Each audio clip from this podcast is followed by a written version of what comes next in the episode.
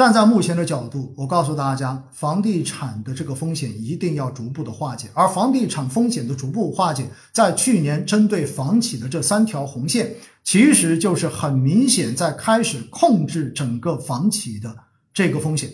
因为我们知道房地产行业的这个玩法就是不断的拿地拿地，然后开发开发之后有了之后就卖楼花，卖完之后的话用这个地再抵押，用这个楼盘抵押，然后再找银行去来开。再拿贷款，然后拿到之后继续买地，所以是不断滚动的一个过程。所以在去年的话呢，国家开始对于房地产的这种资产负债率，然后对于它的这种现金流等等等等，都做出了非常严格的限制。如果你不满足这个条件，根本就不允许你拿地。而且如果你拿地的话，跟你的这个销售、开发跟销售的这个比例必须要低于某一个比例。所以，这其实已经开始从根子上面来限制这些高风险的房地产商继续的在这个市场中间来借贷，来扩大风险，以免未来造成风险的这一种弥散。因此呢，我们就看到有很多企业，有很多的房地产商，有很多房地产的这各种债券、地产、地产的这种债券，在过去的这一年不断的发生暴雷的事件。其实这就是背景，这就是背景。那当然，我看到有很多人说，二零一六年虽然说了房租不炒，但是后来房价又反弹了，原因是什么？很简单，因为二零一六年之后，大家想想看看，当时我们说去杠杆，去杠杆，后来二零一八年的时候叠加了贸易战。大家要知道一点，房地产其实在我国经济中间是有一个非常重要的这样的兜底作用的，也就意味着房地产的上下游的产业链特别的长。从建材对不对？从钢材、水泥等等等等，到后面的这种耐用消费品的消费，各种各样子的，实际上它上下游拉动的这一个经济的产业链条非常的长。所以呢，每次如果经济遇到比较大的问题的时候，你会发现，要么就是靠基建，像二零零八年的四万亿一样。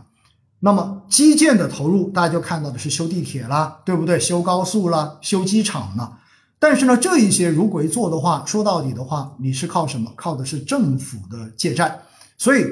政府在这个过程中间，它的债务将会增加。结果的话，在这样的程度中间，你就会发现，慢慢的在一度出现了这种政府的地方政府债务危机。那另外一块的话呢，如果要解决地方政府的债务危机，更重要的就是地方政府的收入中间很重要的一块，其实就是土地收入。所以，对于地方政府来说，如果要解决我的这个财政的压力，最简单的方式就是地价能够继续往上涨。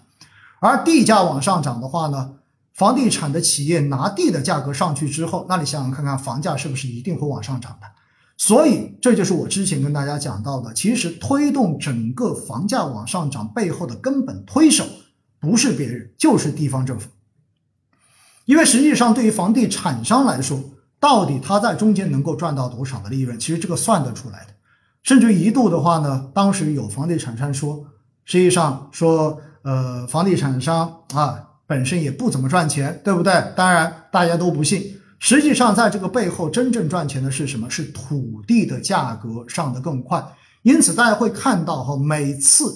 只要稍微经济差一点点，房地产的调控政策似乎就会变得松一点。而只要变得松一点之后，到最后你就会发现，各个地方就会频繁的出现地王，也就是拍地的这一个价格会屡创新高。而地王出现之后，大家就算楼面价已经去到几万几万一平了，那基本上就可以想象出这个房价最后的这个卖出来的房价会去到多少。所以，推动房价真正上涨的推背后的推手是地方政府。但是站在整体金融安全的角度上面，跟经济安全的角度上面，要控制房价过快上上涨预期的是谁？是中央政府。因此，我在很多的场合都不断的跟大家去讲过，在我看来，其实房价的调控就是中央政府跟地方政府的一个博弈的过程。而且现在大家要知道哈，如果你禁止各种限购，对吧？禁止价格过快上涨。但是如果你的地价仍然在上涨的话，就好像刚才我说的，虽然今年开始采用集中供地，集中供地基本上每年的话最多不超过三次，然后就把地卖掉，不会再一片片的卖。这样子的做法会让那一些资金现金流不够好的公司，基本上你就参与不进来了，因为这只有资金实力特别强的公司，你才有这个能力集中的把钱拿出来买地。但是呢，我们也看到今年以来的这种集中供地，实际上仍然溢价的这一个比例是比较高的，证明地产商拿地的动力、拿地的热情一点都没有减弱，所以这个调控方法并没有达到预期。而更重要的是，因为这一些拿地是溢价的，也就意味着地价仍然在往上涨。那么在这样的情况之下，就意味着大家对于实际上整体来说，对于未来房地产的这一个市场的预期，在很多的一线城市，大家仍然是看好的。所以，如何能够稳地价，进而稳房价，最后能够稳预期？这其实是七月二十二号、二十三号，我们看到相关部门的领导密集发声所强调的东西。而且七月二十三号的话呢，八个部委联合出台了五十五号文，对于下半年房地产调控是做出了非常明确的这一种规定跟说法，并且强调，如果房价控制不好的地方是要直接进行问责的。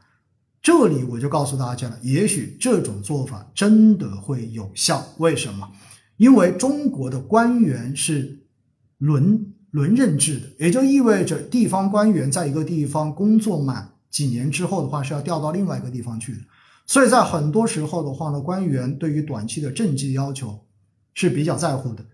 而之前说控房价等等等等，并没有说直接要问责到地方官员。而现在直接在五十五号文中间说了一定要直接问责到地方，而且的话，如果房价控制不好，上涨过快，就直接要追究后面的责任。那么这一些对于地方官员未来的升迁，对于他的仕途将会有直接的这种影响的话，那我觉得也许地方政府对于房价的这种管控的力度将会比以前要来的实际的多，而且的话呢。更重要的是，在这个过程中间啊，大家会看到现在已经密集的有各种地方政府都开始不断的在升级限购的这些政策，对不对？而且的话呢，对于这种金融的这种控制也是逐渐的在升级。所以我想告诉大家的是什么？还是那个观点：一线城市房价其实从长期来讲的话，仍然具备投资价值，但是大家要对于它未来房价。是否还能维持过去二十年的这种快速的上涨？就是还有那么高速度的上涨？我觉得这个预期也许你要往下降一降。但是呢，你在一线城市进行房地产投资，我敢保证你至少不会亏钱，这是我自己的一个观点。但是在二线城市乃至三四线城市，你如果还做房地产投资，那么。你这个时候就可能真正的要想一想了。比如说，我的家乡是长沙，大家应该知道的，对不对？然后呢，我在去年年底的时候，在长沙帮我的父母的话呢，就是相当于置换了一套房子，因为他们那个房子已经二十多年了，实在太老旧了，所以我帮他买了一个新房。结果那个新房买进去之后呢，我发现平均价是一万四。后来我就问了一下在那边的同学，你会发现，其实他也买在那个旁边。但是他买了四年、五年之后，你会发现房价不但没有上涨，基本上就维持在一万三、一万四这个水平，甚至于还稍微有点跌价。所以你就会发现，其实，在二线城市，其实长沙是房地产调控、房价调控比较优秀的一个城市了哈。所以你会发现，实际上在很多时候的话呢，大家已经不会再认为在这个地方买房将会是有一个非常大的这种升值的空间，这是很明显的。而三四线城市以刚才所说到的岳阳为代表，那么已经开始发文限制房价的这种下跌，其实我们就可以看到一些端倪。因此，如果你是刚需族，大家记住了，刚需意味着房地产对你来说更重要的是它的商品属性，也就是你要住进去的，你要住。那么要住的话，其实房价未来的上涨与下跌跟你是没有什么太大的直接关系的。你既然需要，那么就根据你的需求去买就好。当然，如果你在三四线城市，你说能不能稍微等等？我觉得也未尝不可。但是如果你是在一线城市，相信我，如果你是刚需族，该买你就该买了。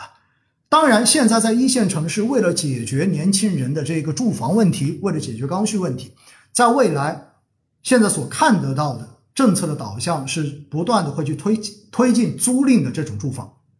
也就是说，鼓励大家不一定要买，你可以租，而且保证你租售是同权的，就是你租房子最终也能够享受购房所能够带来的那一些相关的福利。如果这些能够做到的话，其实未来对于年轻人来说，是不是真的要去买房，我们也可以再去讨论，对不对？当然，这个东西要去转变大家的这个观念，肯定是不容易的哈。因此的话呢，我也没说大家，我就鼓励大家说，在一线城市里刚需你就不要买了，你就等着租房就好了。我觉得这个话我也不会跟大家讲。如果你买得起，如果你能够供得起，那我觉得对于刚需来说的话呢，在一线城市，你现在买一个房子仍然是推荐的。但是二线，你就不要考虑这个房子未来还能上涨；而三四线的话呢，也许你就要考虑，如果买了之后这个房子未来价格下跌，你要去怎么接受这个事实？我觉得就是这样子的一个分化的一个过程哈，大家心里要有数。而如果你现在说我就是买不起，然后的话呢，我只是想要一个住，我只是说未来我的孩子能够在这里能够念上书，能够呃有各种福利等等等等。那我觉得其实未来国家在租赁房产上面的大笔投入，将会有效的解决燃眉之急。所以站在这个角度上面来说，我觉得大家如果真的在公房在付首付上面，你觉得你的经济是有很大压力的话，实际上不去够这一个，或者说不去逼自己这一把，我觉得问题也不大。因为未来我相信一定会让你居者有其屋，这是很重要的一个政策的导向，好不好？